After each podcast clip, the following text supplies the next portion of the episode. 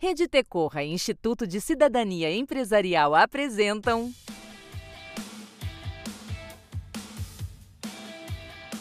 PQPs Perguntas e questionamentos sobre projetos socioambientais.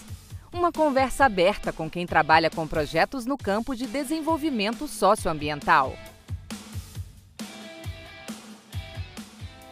Bom dia, boa tarde, boa noite, seja muito bem-vinda, seja muito bem-vindo para a nossa conversa de hoje na jornada PQPs, perguntas e questionamentos sobre projetos socioambientais. Eu sou o Márcio Pires, falando pela Rede Tecorra, e esta conversa é parte de uma série de papos com quem atua na gestão de projetos socioambientais no Brasil. Vamos juntos, então, mergulhando nas vivências de quem faz acontecer o campo de desenvolvimento socioambiental, e hoje nós vamos conversar com o Marden Rodrigues, da Silva, da Barcos Educacional, organização que tem como objetivo democratizar o acesso à educação financeira para jovens e adultos, expandindo horizontes, ajudando a mudar realidades e diminuindo desigualdades. A gente vai falar sobre a implementação dos produtos da Barcos nas escolas, né, Marden? Tudo bom? Prazer falar contigo. Oi, Márcia, é um prazer falar contigo e é um prazer estar participando. A gente vai falar um pouco mais sobre esse produto para a escola e sim, e eu estou super animado para a gente colocar esse papo para frente, porque eu tenho muito a aprender. Joia, e a gente tem muito a aprender com você também.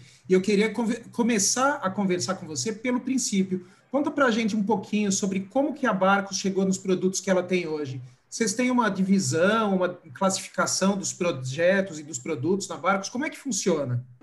Perfeito, então vamos lá. É, a Barcos está chegando agora no seu quinto ano de funcionamento e os nossos produtos hoje seguem uma espécie de cronologia em relação ao nosso nascimento. A gente começou trabalhando com uma espécie de cursinho que a gente dava para adultos mesmo, jovens e adultos de modo geral, que ajudava as pessoas a se organizarem financeiramente, começarem a investir, ainda que não soubessem praticamente nada sobre esse mundo das finanças pessoais. Então a gente literalmente pegava na mãozinha delas e levava aonde elas tinham que clicar para abrir, por exemplo, uma conta numa corretora e fazer as suas primeiras aplicações financeiras, não só organizando sua vida financeira no presente, mas também no futuro, né? Esse era o Libertas. O Libertas hoje em dia é uma plataforma onde a gente tem mais de 70 aulas em mais de 20 horas de conteúdo, onde os nossos alunos podem ter acesso a conhecimentos relacionados à organização financeira, mas também ao bom uso do crédito, né, o uso inteligente do crédito, é, formas de renda extra, entre outros objetivos que eles podem ter na vida financeira deles. Então, essa plataforma hoje, ela pode ser acessada pelas pessoas físicas que, como o próprio nome diz, é um modelo de negócio B2C, né? A gente vende diretamente isso como um curso online para as outras pessoas.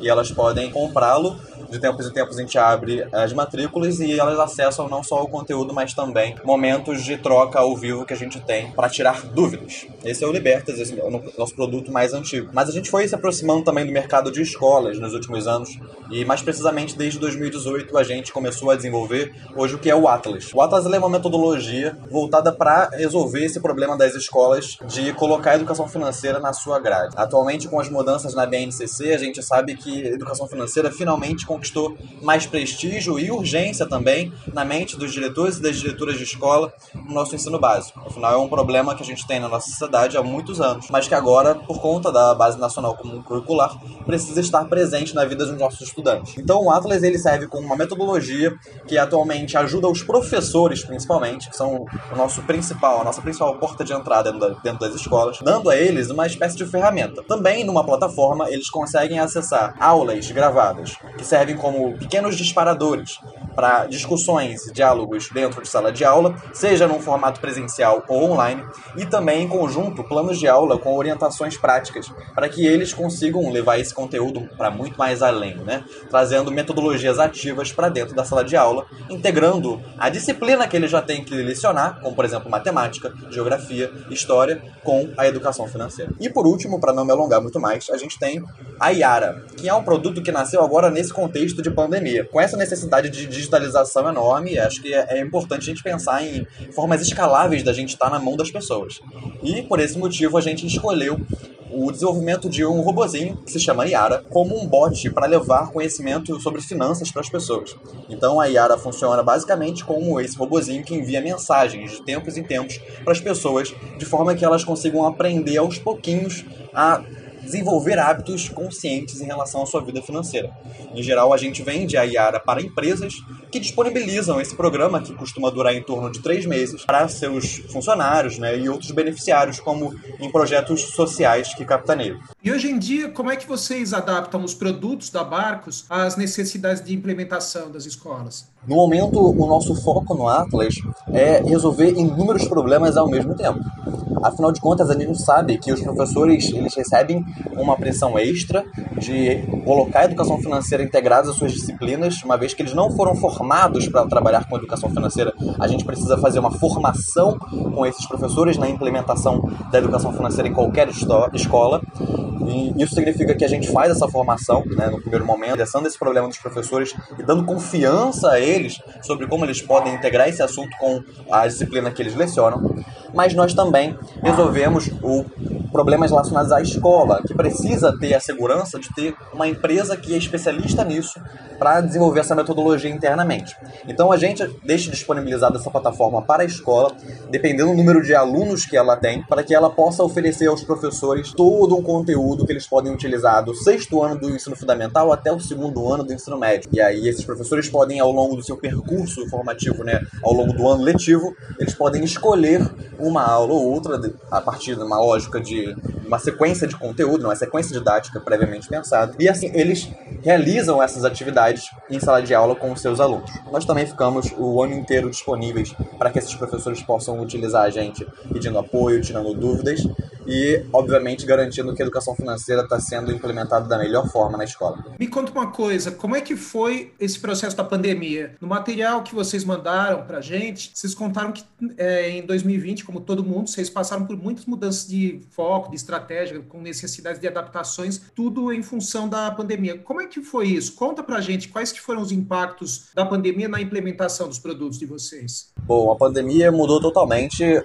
a figura do negócio. Eu imagino que todo mundo sofreu mudanças. Em primeiro lugar, eu posso colocar que o nosso modelo de negócio antes ele era intensamente presencial. A gente realizava as formações presencialmente, a gente levava os nossos professores para dentro da sala de aula das escolas presencialmente, e aí automaticamente com a pandemia tudo isso mudou, né? A gente teve que se adaptar a esse mundo digital muito velozmente então com essa necessidade de digitalização das escolas, fora o fato de que muitas dessas escolas simplesmente tiveram que fechar as portas, né? não só por uma necessidade regulatória, mas também com uma necessidade mesmo financeira. Algumas escolas simplesmente não conseguiram sobreviver a, a grandes impactos financeiros que sofreram por conta da pandemia. É, e para aquelas que sobreviveram, elas também sofreram uma redução de receita. Afinal de contas, é, questões, inclusive, é, regulatórias permitiram que as escolas e os pais negociassem reduções de mensalidade, etc. Então isso afrouxou, na verdade afrouxou não, apertou mais ainda os bolsos das pessoas que são responsáveis pela gestão financeira das escolas, as quais é, a gente precisa depender para realmente vender o nosso produto. Então esses foram os desafios principais aí que eu posso citar dentro desse período. Bacana. E na conversa de hoje, dentro da jornada PQPs, a gente fala com o Marden Rodrigues, da Barcos, e na jornada a gente sempre tenta fazer o link dos conceitos de gestão de projetos com a prática do cotidiano das organizações, dos negócios sociais. E o caso da Barcos, ele é bacana porque a gente pode falar sobre o planejamento do projeto como é, o que ele é, que é algo vivo, né? que conversa com os riscos, com as oportunidades, com tudo que vai acontecendo no, no contexto. Então, Marden, você comentou também que as mudanças na base nacional curricular trouxeram uma urgência na implementação da educação financeira e que isso também acabou sendo uma oportunidade de negócio. Quais que foram os desafios que vocês encontraram para aproveitar essa oportunidade? Essa pergunta é muito importante. Em primeiro lugar, um desafio que eu já citei aqui é que quando a gente pensa num modelo de negócio para escolas, a gente tem que pensar na resolução de dores, né, de problemas e dores de diferentes agentes no contexto, né? Tem a dor do diretor financeiro, né, do diretor da escola, da diretora, tem a coordenação pedagógica, tem a dor do professor, tem a dor dos alunos, tem muitas dores envolvidas que inclusive eu nem tinha citado antes e que precisam ser resolvidas pelo menos ah, minimamente ao mesmo tempo para que um produto possa ser bem recebido e se encaixar na realidade daquela escola. Então esse foi um, um desafio inicial, mas é, dado o contexto todo que tem se desenvolvido nos últimos três anos e que a gente está nesse mercado, a gente tem percebido também outras dificuldades. A gente sabe que no mercado de escolas atualmente no Brasil é largamente utilizado o modelo de negócio de sistemas de ensino, que é algo praticamente exclusivo no Brasil, que deu certo, que funciona basicamente como um empacotamento de toda uma sequência didática em todas as disciplinas dentro da escola, que a escola importa, né, ela compra de um grupo educacional que desenvolve todo esse sistema de ensino e aplica através dos seus professores. Então, os professores têm todo o material didático para ser utilizado ao longo de suas aulas e também para nortear os planos de aula que eles devem executar. Por esse motivo, a gente sabe que, conforme a BNCC foi se modificando, em primeiro lugar, em 2018, é, dando obrigatoriedade para a educação financeira no ensino fundamental, e agora, é, nos próximos anos, já definindo também isso no ensino médio, a gente sabe que os sistemas de ensino também estão se movimentando para incluir dentro do seu material didático aquilo que deve ser uh, utilizado em educação financeira. Né? Então, isso representa para a gente, pelo ponto de vista mais concorrencial da coisa, um risco de negócio, uma vez que os grupos educacionais, em comparação com o tamanho da Barcos, né, que ainda é uma pequena empresa, representam um grande, uma grande dificuldade. Até porque a escola ela utiliza os sistemas de ensino também como uma fonte de receita, uma vez que ela utiliza esse material didático também ali na venda para os pais, né? Ela utiliza isso numa venda direta. Então ela consegue é, contratar esse serviço sem reduzir necessariamente margem de contribuição que ela cobra ali nas mensalidades que os alunos pagam, né? A gente está falando de escolas privadas, é, evidentemente. E no nosso caso, não. No nosso caso, às vezes a gente compete um pouco pelo bolso, né? São várias empresas também querendo vender para a escola e ela ali com um orçamento curtinho, se esse modelo de negócio não se prova como uma fonte também de entrada de dinheiro para a escola é, de uma outra forma, isso acaba sendo mais difícil de ser negociado. Enfim, de forma geral, a gente sabe que existem muitos desafios, mas que o mercado editorial, né, no mercado das escolas, ele acaba tendo mais peso, né, por, por esses motivos, né? A escola ela consegue fazer dinheiro através desse mercado, através desse produto editorial, né, desses materiais didáticos e a Barcos ela ainda está desenvolvendo isso, né? Nosso serviço é muito mais de formação, é, de planos de aula, é, de, de apoio ao professor, né? Não é exatamente um material didático, ainda, pelo menos. E como é que vocês têm lidado com esses desafios? Vocês tinham falado alguma coisa também sobre um protótipo para ser lançado agora no primeiro semestre de 2021. Como é que vocês lidam com esses desafios? Como que vocês conciliam todos esses agentes, todas essas partes interessadas envolvidas para desenhar os produtos que vocês oferecem? Olha, para mim a palavra-chave é proximidade. A gente mantém um relacionamento muito estreito com as duas escolas onde a gente atua no momento. É, então, esse relacionamento ele permite que a gente ouça de muito perto as pessoas que estão envolvidas. Então, a gente conversa com o diretor, a gente conversa com o coordenador pedagógico, a gente conversa com o professor, não só os professores mais interessados em educação financeira, mas os professores que não têm tanta experiência ainda ou não estão muito habituados à educação financeira. Então, a gente tenta ouvir muito todas as pessoas envolvidas. E a gente também tem professores nossos dentro de sala de aula levando educação financeira dentro da escola. Então, a gente também tem muito forte o ponto de vista de pelo menos 350 alunos de ensino fundamental e médio. A gente coleta feedbacks. Então é, é aquilo, né? A gente precisa ter muita paciência, porque o desenvolvimento de um produto é algo que demora, que exige muito erro, né, necessariamente mas eu diria que é, a forma principal como a gente lida com isso é criando protótipos sempre baseados naquilo que a gente ouve, que a gente capta das pessoas envolvidas. E você também falou de uma visão que vocês têm, né, de longo prazo, de como que vocês gostariam que fosse o desenvolvimento dos produtos em 2021, em 2022. Como é que vocês fazem o desenho dessa visão de longo prazo? Então, anualmente, na verdade, eu, diria, eu disse, diria anualmente, mas a gente acaba revisitando isso em, em diferentes momentos do ano, né? A gente desenha OKRs, né? É, objetivos de resultado-chave para o ano, para a gente alcançar. No entanto, enquanto startup, né, acho que é importante é, levar em consideração que as coisas mudam numa velocidade cada vez maior. E não só enquanto startup, né? Mas também enquanto uma microempresa que... É, sempre trabalhou em bootstrap, a gente não, não teve é, investidor, investidora. A gente começou do zero mesmo. E com isso eu quero dizer que a gente sempre teve uma dificuldade muito grande em definir um produto, um cliente, um canal. É, você vê que eu tenho três produtos, né, como eu mencionei, e são produtos de mercados diferentes, que envolvem dores diferentes, que envolvem é, necessidades e oportunidades de negócio diferentes. Então, é, a gente sempre se sentiu muito nessa, nessa pegada mesmo de estar tá se dividindo, né, para poder é, conquistar esses objetivos, o que não seria estrategicamente o mais eficaz, né?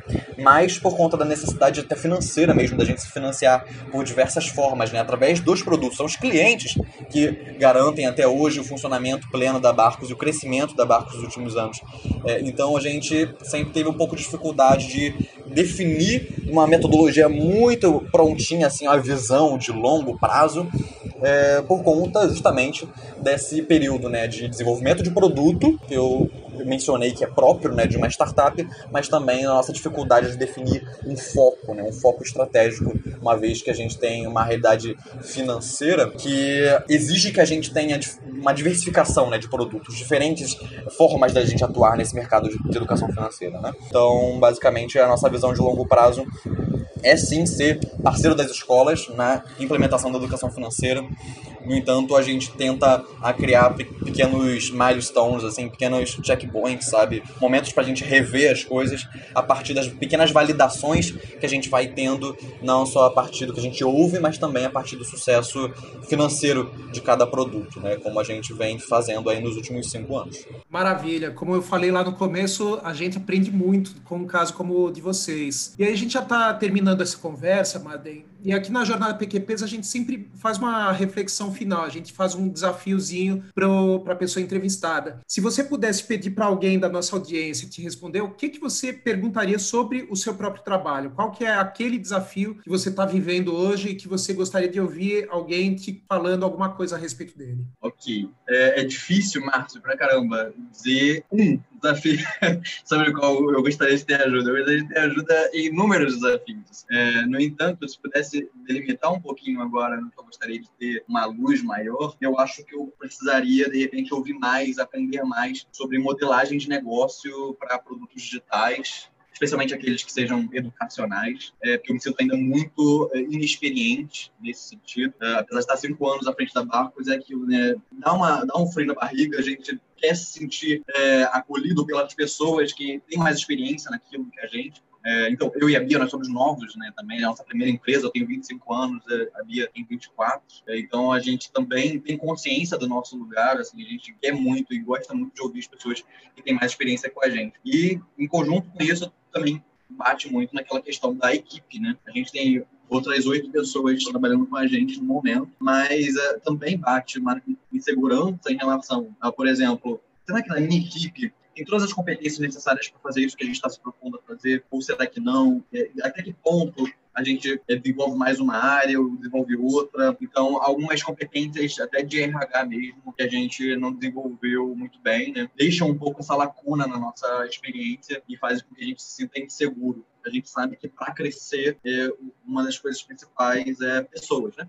Pessoas qualificadas ali, vestindo a camisa juntinho com a gente. A gente tem pessoas incríveis na nossa equipe, mas se a gente quer dar um passo além, é, junto do modelo de negócio, a gente também precisa saber se a gente está contratando na hora certa ou não, ou se espera mais um pouco. São muitas dúvidas relacionadas a esse tema. Maravilha, incrível o caso, viu, Marden? Brigadão por ter trazido a Barcos para aqui, para nossa roda, para nossa jornada PQPs. Obrigado por compartilhar com a gente o trabalho de vocês. E eu que agradeço, Márcio. É incrível poder contar com vocês. Como eu disse, estou aqui é, com ouvidos atentos porque realmente acredito que vocês são incríveis no que vocês fazem, principalmente em relação à gestão de projetos, que é, é o principal foco né, das PQPs. Eu pretendo extrair bastante aprendizado, assim, eu estou bastante animado, ansioso e agradeço a oportunidade. E é isso aí, a gente fica por aqui, mas a jornada PQPs, perguntas e questionamentos sobre projetos socioambientais, continua nos nossos outros podcasts deste ciclo. Logo mais, tem mais. Até!